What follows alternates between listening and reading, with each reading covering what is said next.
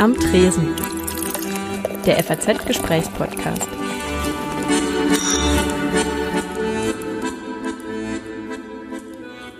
Hallo. Ja, servus. Ähm, ja, James, was möchtest du, du, du trinken? ähm, ich würde einen Tee nehmen. Ja? Für mich auch. Ich nehme einen Kaffee. Okay. Ja. Ich sag's Ihnen Bescheid. Super. Dankeschön. Vielen Dank Ihnen. Ja, dann gehen wir raus, ne? Ah ja, das Wetter ist ja schön. Also herbstlich, aber Sonne ist richtig gut. Scheint Sehr die gut. Sonne. Aber man braucht trotzdem Tee, glaube ich, weil es ist Äh, dann Tee ist gut. langsam kalt. Perfekte äh, Kombi. Ja. Ja, herzlich willkommen zum Trinkhalle-Podcast der FAZ. Wir stehen im Gallusviertel ähm, mit Blick auf die Bankentürme ähm, in einer Seitenstraße. Es ist im Moment ganz ruhig. Gerade kam schon die Müllabfuhr vorbei. Unser Gast ist James Adinast, 46, Gastronom aus Frankfurt, hat äh, die coole Gastronomie ins Bahnhofsviertel gebracht und ähm, damit auch ein bisschen die Gentrifizierung im Bahnhofsviertel angeschoben. Aber darüber Uns- können wir vielleicht vorgeworfen, ja. ja, wird vorge können wir gleich mal drüber reden. Und ähm, genau, wir warten jetzt noch auf unsere Getränke, die werden drin zubereitet. Und wir, das sind Maria Wiesner, Gesellschaftsredakteurin bei Faznet und, Und Timo Steppert, Politikredakteur bei der FAZ. Und unser Gast, äh, James Adinast, ist Gastronom. Ab wann darf man eigentlich trinken, James? Ähm, das ist jedem selbst überlassen. Ähm, wir ja, trinken grundsätzlich mal gerne einen Wein abends zum Essen. Ähm, und am Wochenende kann auch noch mal ähm, ein zweites Weinchen dazukommen. Aber ja, wir beschränken uns auf abends. Und wie ist das irgendwie mit dem Trinken? Wird das eigentlich von, von Gästen? Also es ist ja auch so, dass ihr inzwischen, also man muss dazu sagen, euch gehören mehrere Läden im Bahnhofsviertel, auch in anderen Gegenden Frankfurt. Das ist, glaube ich, nicht nur das Bahnhofsviertel. Und die, inzwischen steht ihr auch immer mehr im Gastraum. Also das heißt, ihr, ihr kellnert tatsächlich wieder. Ähm, wie ist denn das bei den, bei den Gästen? Erwarten die so ein bisschen, dass, man, dass ihr euch dazusetzt, dass ihr auch ein bisschen dabei bleibt? Und die erkennen euch ja, ihr seid auch in Frankfurt durchaus bekannte Gesichter. Ähm, ja, erwarten die Gäste das? Ähm, ja, also ich weiß noch nicht mal, inwiefern Sie es erwarten, aber es ist natürlich auch Teil unseres Jobs und äh, das ist auch der Teil, den wir lieben, einfach den Austausch mit den Gästen zu haben. Und ja, wir haben viele Stammgäste, ähm, Gäste, die inzwischen äh, gute Bekannte und Freunde geworden sind. Leute kommen in den Laden, man setzt sich dazu, ähm, man trinkt was zusammen. Jetzt bei dem neuen Konzept, wir haben gerade vor vier Wochen ähm, das Bashuka eröffnet, was so ein Tel Aviv-Cuisine-Konzept ist. Da ist das äh, gesellige Trinken äh, Teil des Konzeptes. Also da gehen auch die Servicekräfte gerne mal mit dem Arak-Shot an den Tisch äh, zu den Gästen und ähm, ja, man stoßt zusammen an. Die anderen Läden außer dem Baschuka heißen äh, Stanley Diamond und Maxi Eisen. Das sind alles Namen von Mobstern der Kosher Nostra, also jüdische Mafia aus New York der 20er. Wieso habt ihr euch dafür entschieden? Ähm, also zum einen befinden sich äh, diese beiden Konzepte im Bahnhofsviertel, was ja äh, ein verruchtes Image auch hat. Ähm, das Thema von Maxi Eisen, da ging es los mit den Kosher Nostra Namen, ähm, war oder ist Pastrami. Pastrami ist ähm, in den 20er Jahren von rumänischen Juden nach New York ähm, gebracht worden. Wir haben bei Maxi Eisen das Deli und nebendran noch ähm, die Bar. Ähm, und da haben wir gesagt, so 20er Jahre, Prohibition, Pastrami, das passt alles, verrucht. Wir erzählen mal die Story von der Koscher Nostra. Vielleicht eine Seite äh, der jüdischen Kultur, ähm, die man nicht kennt. Und da wir auch große Fans von Filmen wie Der Pate und Es war einmal in Amerika und Goodfellas sind, war das für uns äh, ja, eine nette Story, die wir erzählen wollten. Du hast mal irgendwann Maya Lansky, das habe ich nur in einem im Archiv gelesen, dass uns äh, wieder mal was zusammengestellt hat, ein Dossier auch zu dir. Da stand drin, dass Maya Lansky für dich ein Stilvorbild ist. Ist es so? Ähm, ähm, also wenn dann nur klamottenmäßig, aber da ist es eher, ähm, dass ähm, ich ein großer Fan auch der Serie Peaky Blinders bin. Und ähm, da geht es ja auch um äh, ähm, Mafia-Strukturen. Und äh, da liebe ich einfach den Anzugsstil, ähm, den die Jungs da haben. Äh, den finde ich äh, super, ja. Also Wenn wir jetzt deinen Style mal beschreiben, das sind so, das sind so schwarze Lederschuhe, so ein bisschen in Richtung, ah, ich weiß nicht, ob man sich da irgendwie, vielleicht möchtest du übernehmen. Ich hätte jetzt gesagt in Richtung Springerstiefel, aber ich glaube, das ist der falsche Begriff dafür. Naja, oder? nee, es sind am So. Ende tatsächlich äh, Springerstiefel, glaube ich. Also sind Red Wings, ja.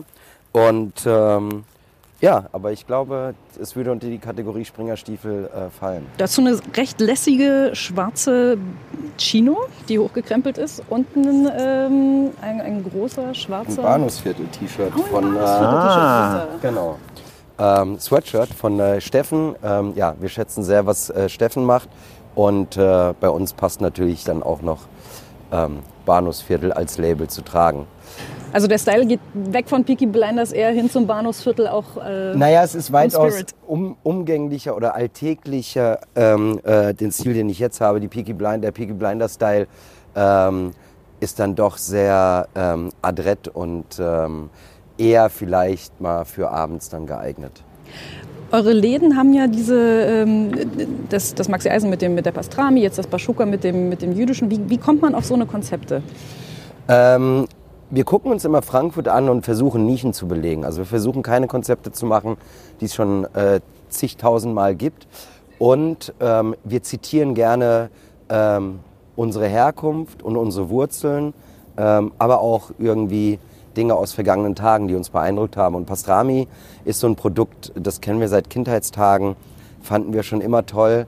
Gibt es äh, hier oder gab es in Frankfurt nicht? Und dann haben wir gesagt, das ist so eine Nische, die wir gerne belegen würden. Ähm, ähnlich jetzt auch mit dem Baschuka, mit dem New Tel Aviv Cuisine Konzept.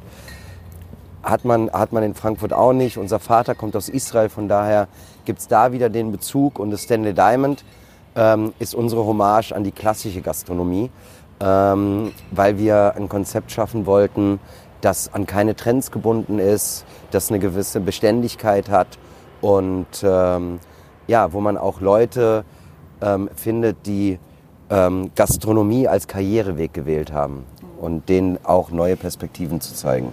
Wie lange dauert das, bis sich so ein Konzept wirklich durchsetzt? Weil die meisten Fancy-Läden, die mit irgendwas Neuem kommen, die bleiben teilweise sechs Monate und dann sind die schon wieder Ja. verschwunden, gerade im Bahnhofsviertel auch. Ähm, das ist schwer zu sagen. Also ähm, es gibt Konzepte, die haben wir irgendwie äh, in einem Tag ähm, gesponnen und es gibt Konzepte, an denen arbeitest du irgendwie äh, ein Leben lang, ähm, ohne dass sich das zu philosophisch anhört. Aber wir arbeiten tatsächlich, wir feintunen ständig und sagen auch unseren Mitarbeitern immer an dem Tag, wo wir glauben, dass wir angekommen sind, ist der Tag, wo es irgendwie bergab gibt. Aber in der Regel würde ich mal sagen, so um die sechs Monate.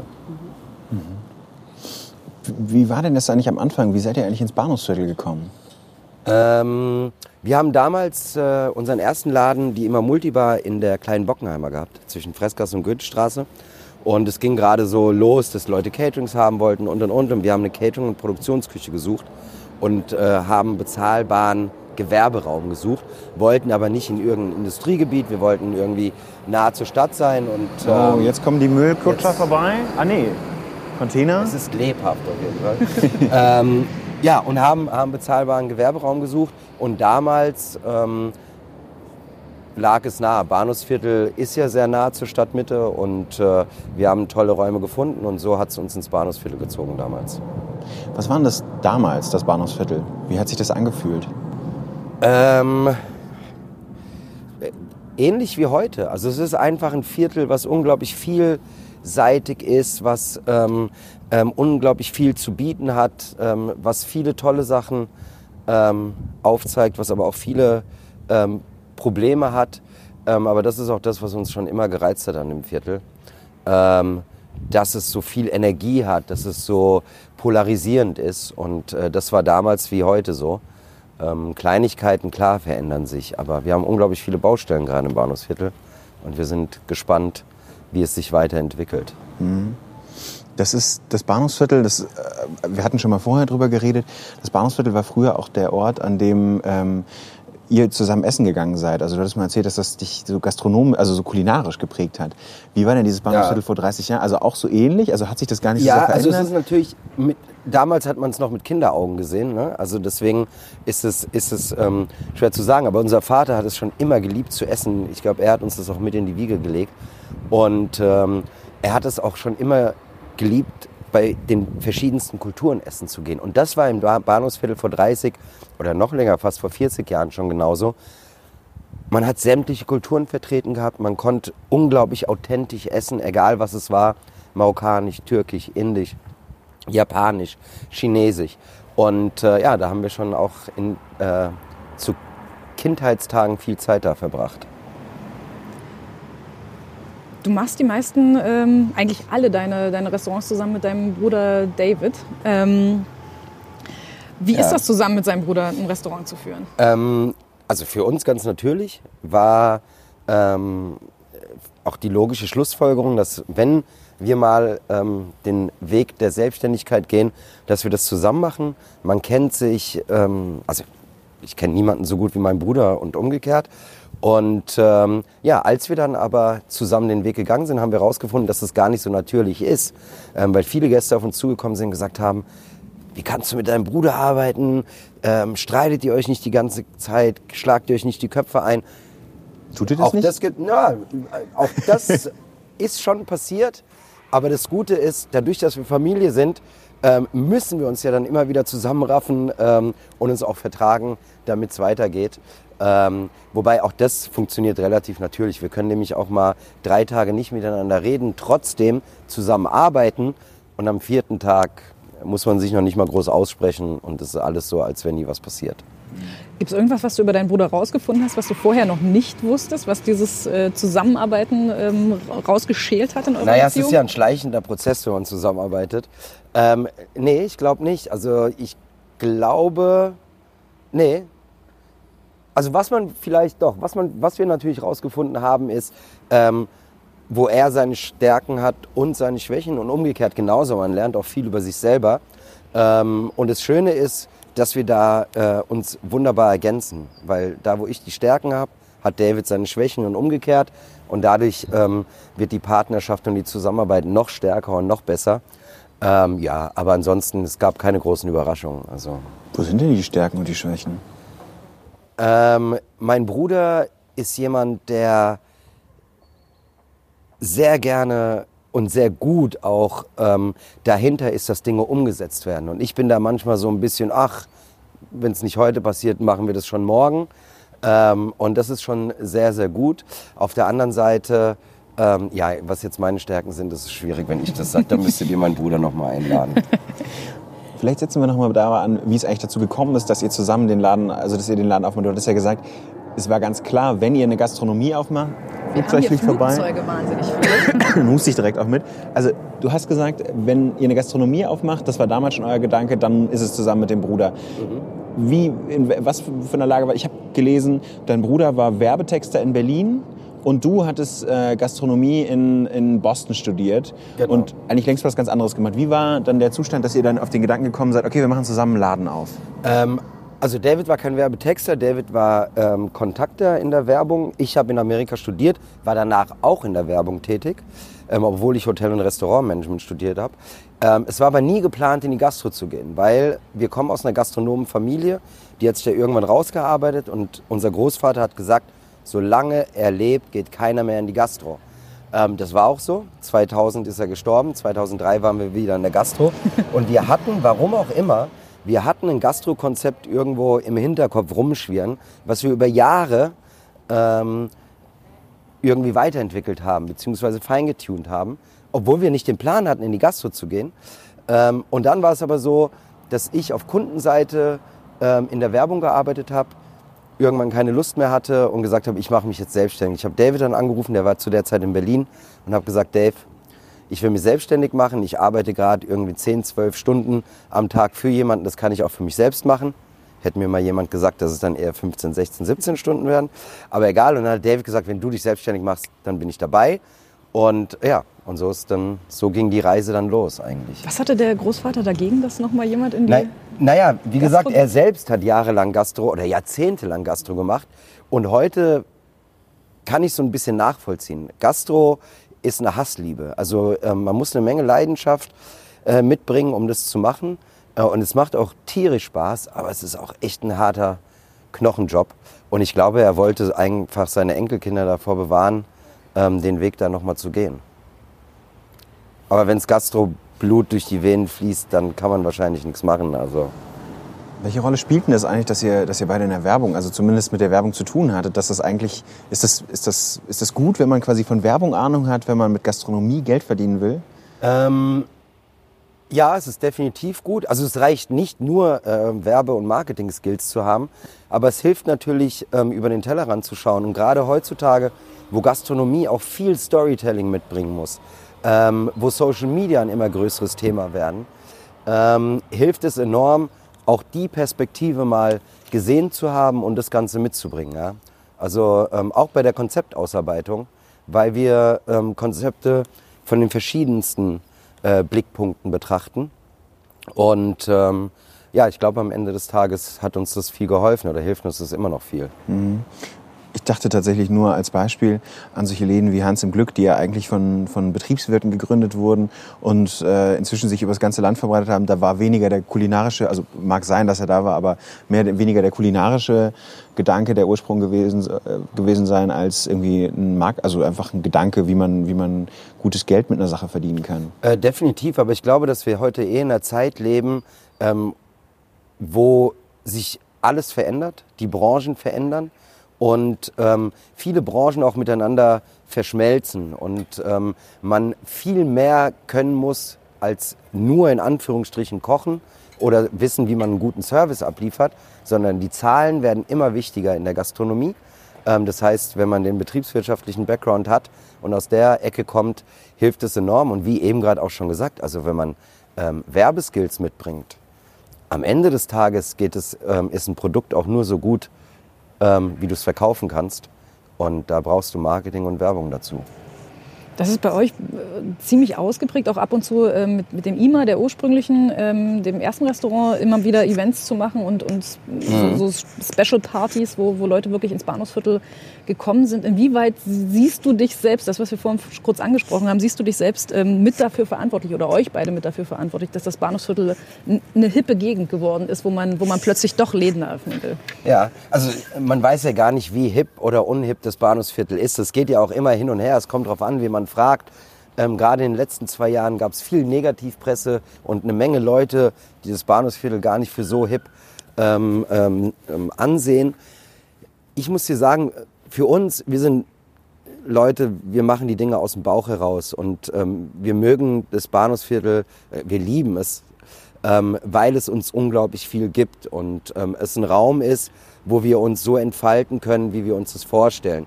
Wir äh, sind damals, wie gesagt, 2006 ins Viertel gekommen ähm, mit einer Catering-Küche, weil wir ähm, günstige Gewerberäume gesucht haben und nicht, weil wir gesagt haben, wir entwickeln jetzt das Bahnhofsviertel. Das war so ein sukzessiver Prozess, der losgegangen ist. Wir sind nicht die Einzigen, es gibt noch andere ähm, ähm, sehr tolle und kreative Menschen in dem Viertel, die ihren Teil dazu beitragen. Aber ähm, uns geht es nicht darum, aus dem Bahnhofsviertel irgendwie ein zweites Westend oder so zu machen. Wir würden uns wünschen, dass das Bahnhofsviertel den Charakter beibehält, den es hat und werden auch an, alles dafür tun, dass es so bleibt. Ich hole mal ganz kurz die Getränke. Wir warten nämlich noch darauf, dass von drinnen was kommt. Das wäre gut, so ein heißer Tee jetzt. Würde Oh, passen. hallo, ich hole mal die Getränke ab, ne? Danke. Dann werden wir Oh, ganz schön heiß. Sehen, wie gut die Service-Skills vom Timo sind. Ja, Ah, bitteschön. Danke, Ein bisschen, ge- ein bisschen verschüttet der Tee. ja das hast du ganz gut gemacht. Also wenn du nochmal einen Job suchst. Ja, ist Die das. Gastro, die Gastro braucht gute Leute, ja. Man findet keinen Nachwuchs mehr. Ähm, woran das genau liegt, weiß keiner. Aber ja, es ist eins der großen Probleme. naja, Fachkräftemangel werdet ihr wahrscheinlich auch zu spüren bekommen. Definitiv. Ja, Was ja, zahlt denn ihr die Stunde? Naja, es kommt darauf an, ähm, ähm, ob du eine Aushilfe bist, ob du ausgelernte Kraft bist, ähm, ob du eine Führungsposition hast. Aber ähm, in der Regel liegen wir so bei 10 Euro netto. Also für, für, für Aushilfen und ähm, Anfänger. Und von da an geht's dann hoch. Wie ist denn das eigentlich? ähm, Also ich selber wollte mal gerne in die Küche, weniger jetzt in, den, in, die, in die Gastbetreuung. Hab dann aber relativ schnell gemerkt, das ist ein ganz schön harter Job und mich doch für Journalismus entschieden. Was ja nicht so hart ist. naja, es ist anders. Und es ist eigentlich auch nicht so schlimm, wenn man Naja, mal in der Küche war. Küche ist schon nochmal ein anderer Umgangston. montags morgens an der Trinkhalle und äh, führt nette Unterhaltung. Das hört sich gar nicht schlecht an. Ne?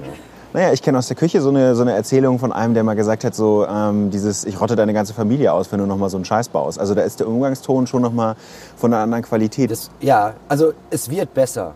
weil dadurch, wir haben gerade drüber geredet, Fachkräftemangel ähm, und überhaupt ähm, das Problem, gute Leute zu finden. Ähm, und äh, wie wir ja wissen, ähm, Angebot und Nachfrage. Und äh, jetzt gerade ist es so, dass man sich immer mehr auch auf seine Mitarbeiter einstellt und versucht wirklich ein Arbeitsklima und ein Arbeitsumfeld zu schaffen, das ähm, das gut ist und dass denen die nötigen Freiräume schafft und auch, ähm, dass sie keine Überstunden machen, dass sie nur fünf Tage die Woche arbeiten, dass der Ton in der Küche ein anderer wird, ja, ähm, weil wir grundsätzlich auch im Unternehmen ähm, einen gepflegten ähm, Ton an den Tag legen und das erwarten wir dann auch von den Küchenchefs und allen anderen äh, Führungsleuten bei uns im Unternehmen. Hm. Wie, wie ist denn das, wenn man, du, du bist ja inzwischen auch häufiger im Gastraum unterwegs, also mhm. Kellners auch wieder ja. äh, teilweise. Ähm, hast du eigentlich auch schon mal in deinen Läden gekocht? Ja, David und ich standen äh, in der Immer Multibar standen wir. Das war so ein ganz kleiner ähm, Laden mit einer offenen Küche von sechs Quadratmetern. Ähm, damals haben wir Raps gemacht, aber wir hatten auch äh, jeden Tag ein, ein, wechselndes Mittagsgericht und ähm, wir haben ähm, äh, die Zubereitung gemacht, wir haben die Raps gedreht, wir haben die Mittagsgerichte gekocht. Ähm, wir sind immer noch leidenschaftliche Köche und kochen zu Hause und äh, ich habe gerade wieder Lust in der Küche zu stehen und habe jetzt mit dem einen oder anderen Koch bei uns geredet, ähm, damit die mir sagen, wann die Zeit haben, dass man mal wieder zusammen Gerichte entwickelt.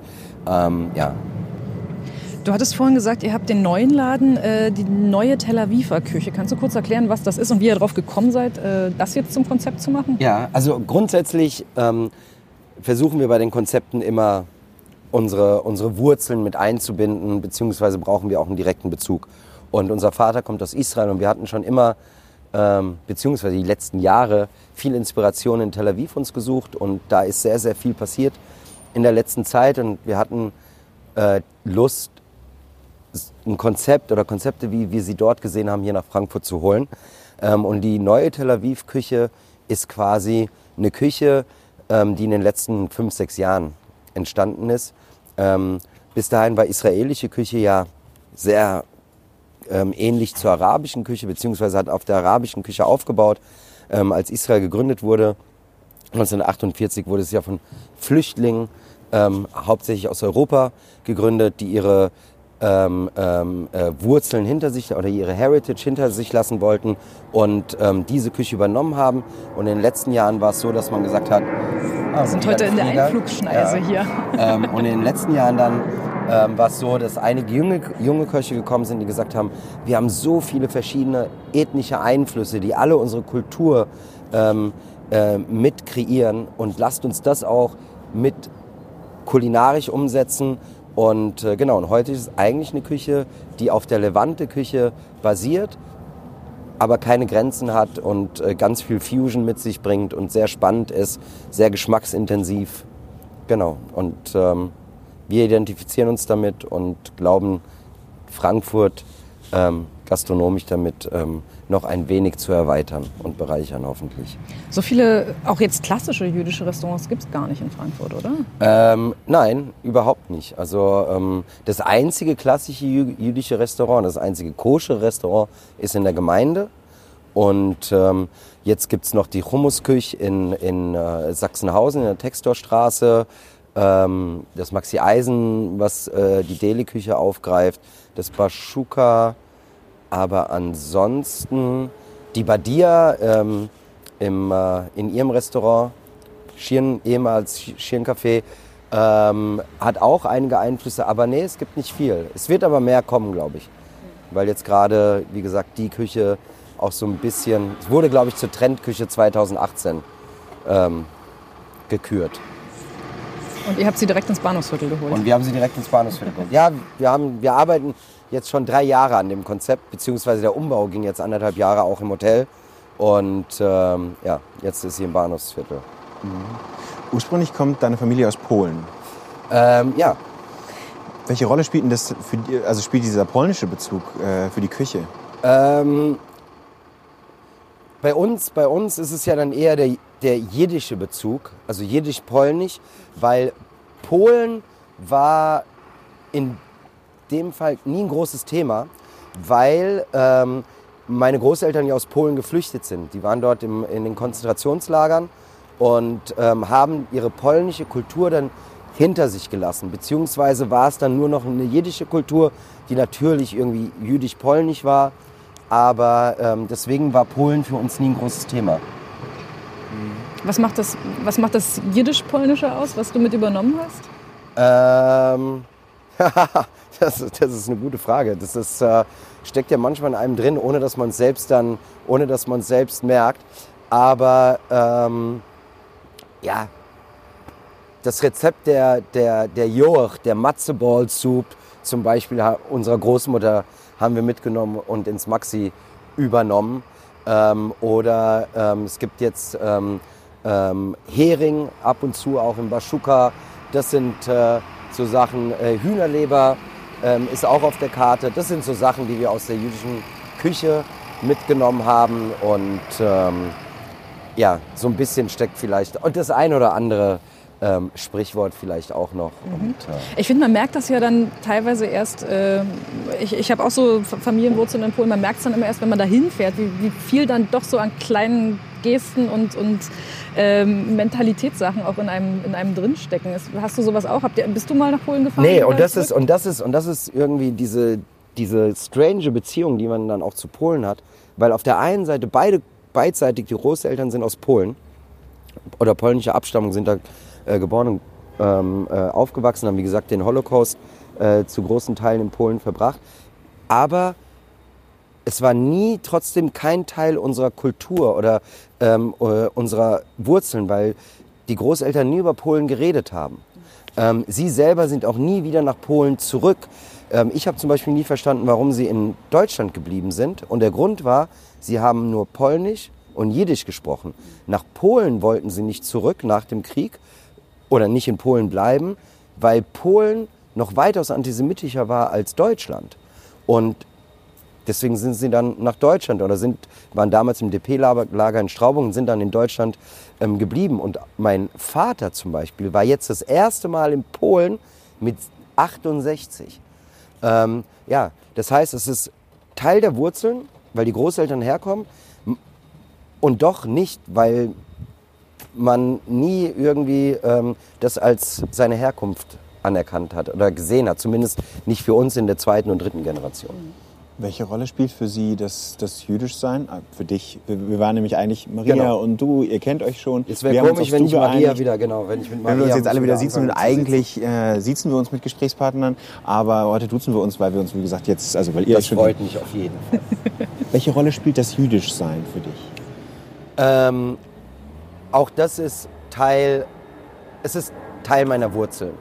Ähm, und es ist gerade leider ein viel zu großes Thema wieder geworden, ähm, weil wir einen aufkommenden oder neu aufkommenden Antisemitismus haben, beziehungsweise auch einen Antisemitismus, der wahrscheinlich immer da war, aber der salonfähiger wird und äh, damit einfach präsenter in unserem Leben ist. Ähm, ja, es, ist, es sind Traditionen und äh, wir- mögen auch Traditionen und ähm, es ist äh, ein Teil unserer Kultur und wir lieben Kulturen, ähm, vor allem die Vielfältigkeit, die man auch gerade im Bahnhofsviertel hat. Ähm, aber es darf kein Thema sein, das an erster Stelle steht. Ähm, weil an erster Stelle, wir sind hier geboren und aufgewachsen, wir sind deutsch. Und ähm, ja, und zu oft wird man in diese Schublade des, Ju des Jüdischseins gesteckt. Und ähm, ja, wir leben im 21. Jahrhundert, also sollten wir nicht mehr. Das heißt, du persönlich hast auch noch nie Antisemitismus hier wirklich erlebt oder gibt es das unterschwellig so ein bisschen? Oder kriegt man es mit? Ja, also ja, man, man, man kriegt es mit. Äh, Als wir Kinder waren, ähm, wir haben Fußball gespielt auf dem Fußballplatz, wurden wir fast jedes Wochenende irgendwie beschimpft mit äh, äh, Scheiß Juden, euch haben sie vergessen zu vergaßen. Äh, das passiert auch noch unseren Kindern, die auch Fußball spielen. Aber woran, woher wissen die Leute das denn? Also ich frage Naja, wir haben, bei, wir haben im jüdischen Fußballverein gespielt, Maccabi, und äh, da lag es auf der Hand. Ähm, lustigerweise, mein Bruder äh, ist mit seinem Sohn, letztes Jahr hat er ein Jahr für einen nicht-jüdischen Verein gespielt und da wurde er nicht kein einziges Mal damit konfrontiert, weil es natürlich keiner weiß. Ähm, aber wenn du bei Maccabi spielst, dann ist das offensichtlich. Aber es gibt einen subtilen ähm, Antisemitismus. Also hier in Frankfurt kommt keiner auf uns jetzt heutzutage direkt zu und sagt, ihr seid scheiß Juden. Aber wir hatten gerade im Sommer ähm, zwei Mädels, das eine Mädchen jüdisch, an, das andere Mädchen Marokkanerin oder marokkanischer Herkunft. Und ähm, die waren in der Bar im Bahnhofsviertel, haben dort so Jungs kennengelernt, mit denen gequatscht, bla bla bla. Und dann wollten die noch weiterziehen. Und ähm, dann meinen die Jungs so, wo geht ihr hin? Und dann meinen die, ja, wir gehen noch ins Maxi Eisen. Und dann meinen die Jungs so, wie ihr geht in diesen Judenladen. Ähm, aber wir jetzt so, äh, wir haben nicht, nein, wir, wir spüren keinen direkten Antisemitismus, aber er ist definitiv da. Und äh, genauso wie Fremdenhass und Menschenhass ähm, gerade auch irgendwie immer salonfähiger wird. Und irgendwie gibt's eine Gruppe und leider eine zu große Gruppe an Menschen, die äh, anscheinend eine Menge Spaß daran finden, auf anderen Menschen irgendwie rumzuhacken und denen die Schuld für keine Ahnung was zu geben. In Berlin, in Chemnitz gab es auch Angriffe auf, auf Restaurants, die von jüdischen Besitzern waren. Wie, wie, äh, was war so deine Reaktion? Naja, man ist erschrocken. Also ähm, wenn man sowas sieht, kann man es eigentlich gar nicht glauben, dass ähm, wir in der heutigen Zeit uns mit solchen Themen auseinandersetzen müssen. Was, was mich aber noch viel mehr erschreckt, ist, dass das irgendwann auch wieder so ähm, in einem stillen Schweigen ähm, ähm, ähm, ähm verschwindet und nicht wirklich Leute auf die Straße gehen. In Chemnitz hatten wir jetzt das Konzert, aber wir sind mehr, das Konzert, genau, und viele es gibt jetzt, Menschen und, auf die ja, Straße gegangen aber sind. es gibt keine, äh, auch Politiker, die einfach mal klare Statements irgendwie machen und sagen, es reicht und sowas kann hier nicht nochmal passieren und ähm, da müssen noch viel mehr Leute auf die Straße gehen, damit eben sowas nicht mehr passiert. Was kann man im Kleinen, hast du eine Idee dafür, was man im Kleinen gegen Antisemitismus tun kann? Ähm, ja, also und wie gesagt, ich glaube, es geht nicht nur um Antisemitismus, sondern auch um Rassismus ähm, im, im Generellen. Die Stimme erheben, wenn irgendwie, und wenn es auch nur subtil ist, irgendwelche fremdenfeindlichen, antisemitischen oder rassistischen Äußerungen getroffen werden und die Leute wirklich darauf aufmerksam machen, ähm, irgendwie ähm, äh, oder sie daran zu erinnern und zu fragen, ob sie überhaupt wissen, was sie da reden und was das bedeutet. Wir haben jetzt eine Kehrmaschine, die hier durchkommt. Wo wir von Tradition sprachen, deutsche Tradition ist es, diese Straßen hier sehr, sehr sauber zu halten. Ja, dann können wir ja auch vielleicht noch zu einer Tradition, die wir für Richtig. diesen Podcast ähm, begründen wollen. So, Wir kurz, kurzer Moment. bis die vorbei ist. Eine Tradition für diesen Podcast ist auch, dass wir, dass wir eine Handvoll kurzer Fragen stellen. Typisch, typisch Trinkhalle, kurze eben. Und ähm, da reicht, es ist ein entweder oder. Also es reicht eine kurze Antwort. Wir wechseln uns ab. Ja, bin ich mal ähm, gespannt. Gin oder Cham Gin Tonic oder Champagner? Champagner, weil ich hasse Gin. Handkäse mit Musik oder Grisos mit Eiern? Wow, beides. Echt? Ja, auf jeden Fall.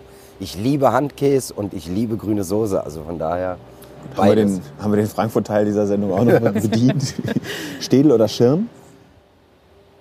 Äh, Schieren. Sneaker oder rahmengenähte Schuhe? Das ist mit so Fragen ist schwierig bei mir. Beides. Also da kommt es auf den Anlass drauf an. Ich liebe beides. Okay, snoosen oder sofort aufstehen? Äh, snoosen. Wirklich? Ich kann Ja. ja. Snoozer nie verstehen, aber okay. Nee, ich muss. Also eins, zweimal. Ich habe es mir abgewöhnt, irgendwie fünf, sechs Mal zu snoosen. Aber dieses eins, zweimal snoosen ist super.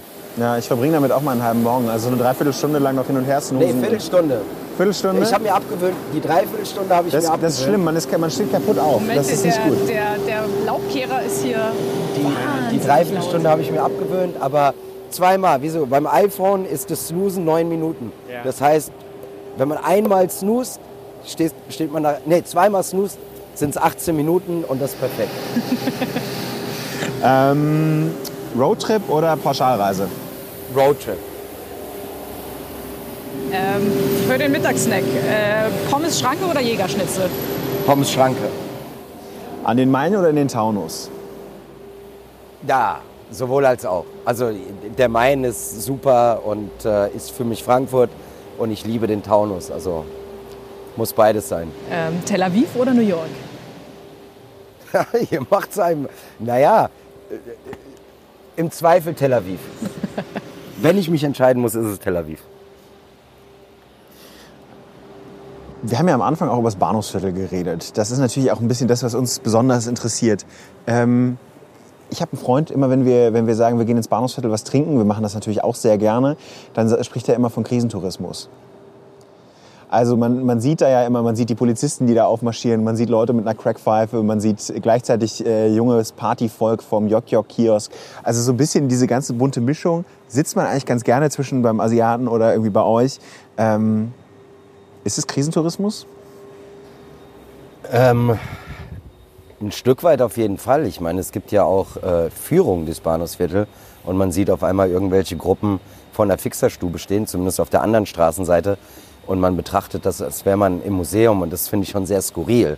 Ähm, nichtsdestotrotz ist das Bahnhofsviertel ein Viertel, ähm, wo es ist so ein bisschen ein Spiegel unserer Gesellschaft, weil da alles zusammenkommt, was die Gesellschaft ähm, zu bieten hat, äh, Positives wie Negatives.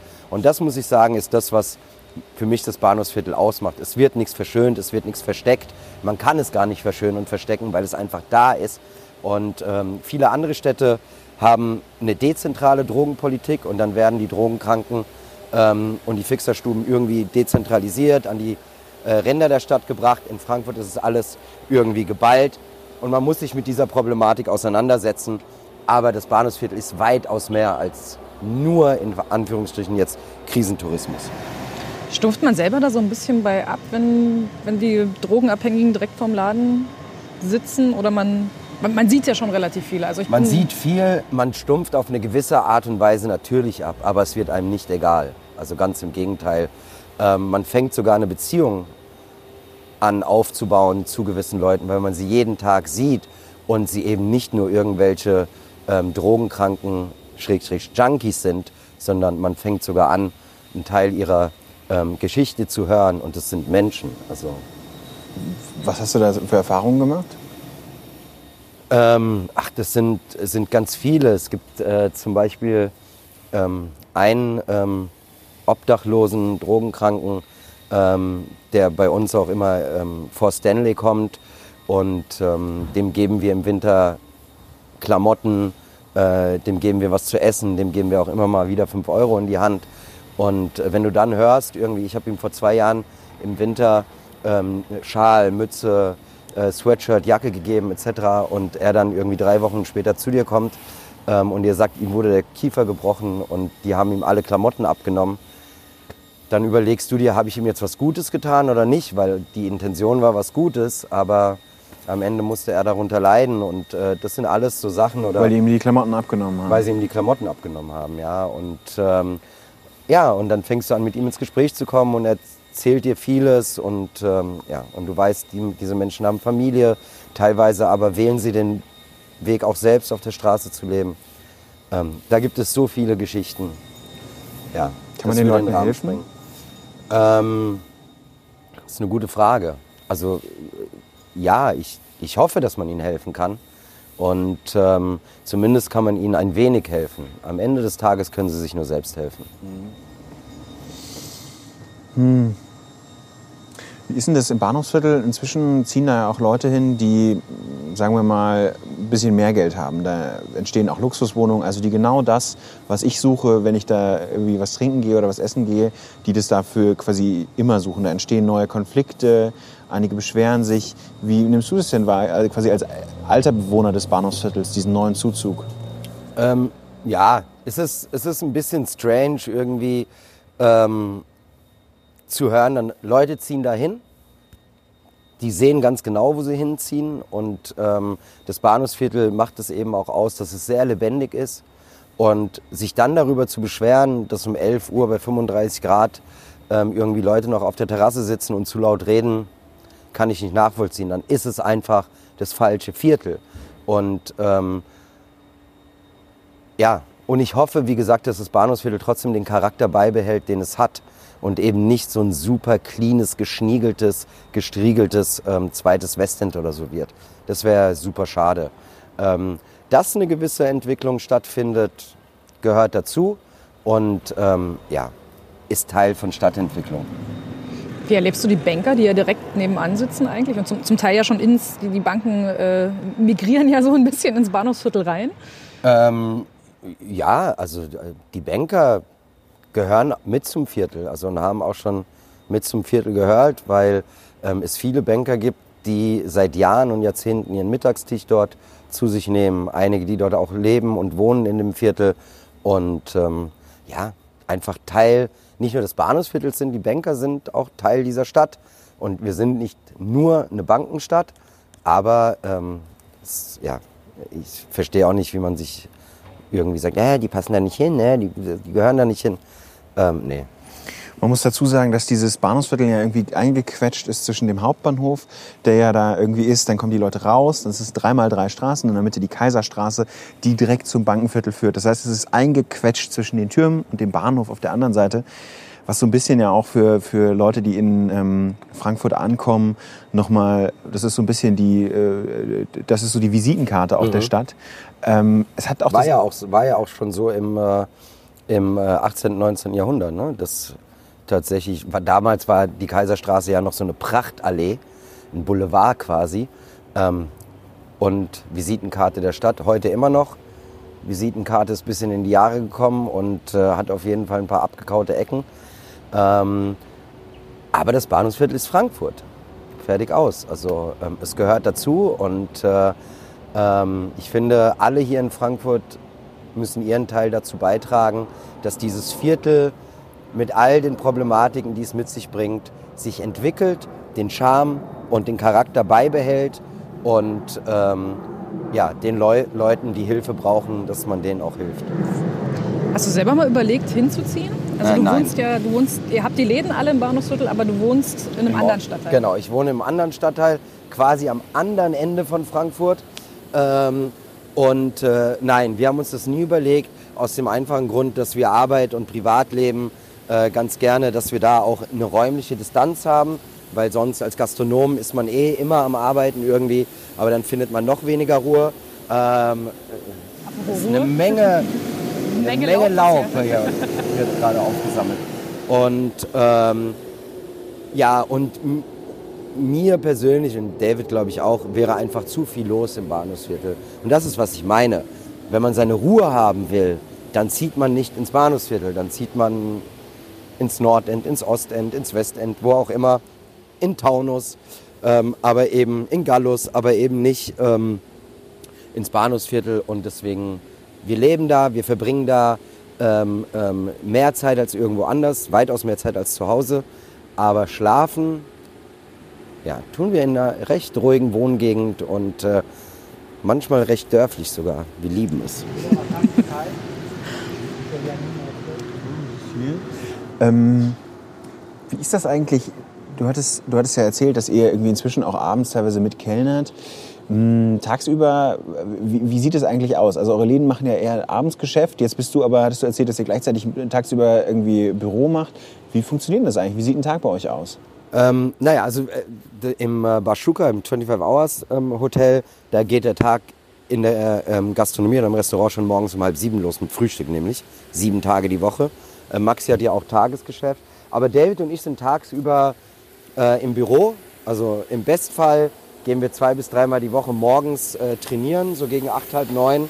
Äh, und dann ins Büro. Ansonsten sind wir zwischen neun und zehn im Büro, sind dann den ganzen Tag äh, mehr oder weniger im Büro, haben Termine, sind aber auch, gehen in den Läden vorbei. Und dann abends, so gegen 19, 20 Uhr, machen wir nochmal eine Runde durch die Läden.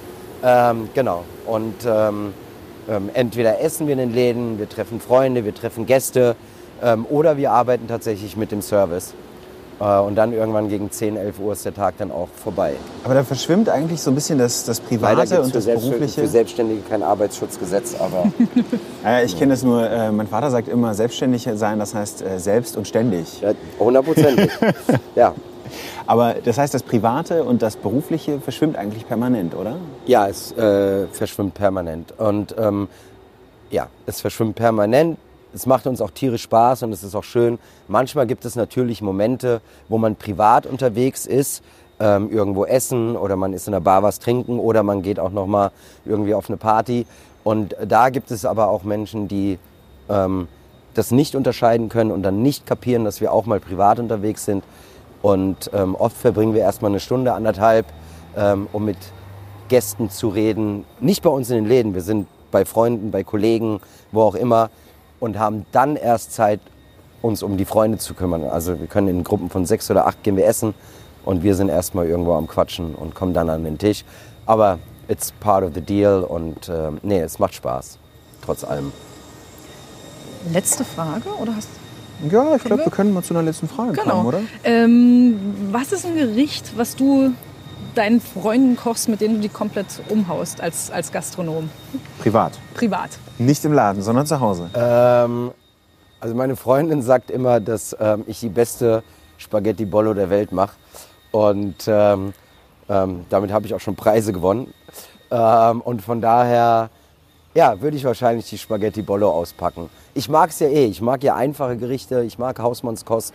Ähm, und äh, an der Spaghetti Bollo kann man viel erkennen. Und von daher, ja, die würde auf den Tisch kommen. Hier kommt der Laubbläser. Wir machen jetzt Schluss. Vielen Dank fürs Zuhören. Vielen Dank, James. Ich danke, ich danke. Es hat Bis zum Spaß nächsten Mal. gemacht auf jeden Fall. Sehr gerne. Dankeschön. Danke. Tschüss. Tschüss. Ciao. Am Tresen.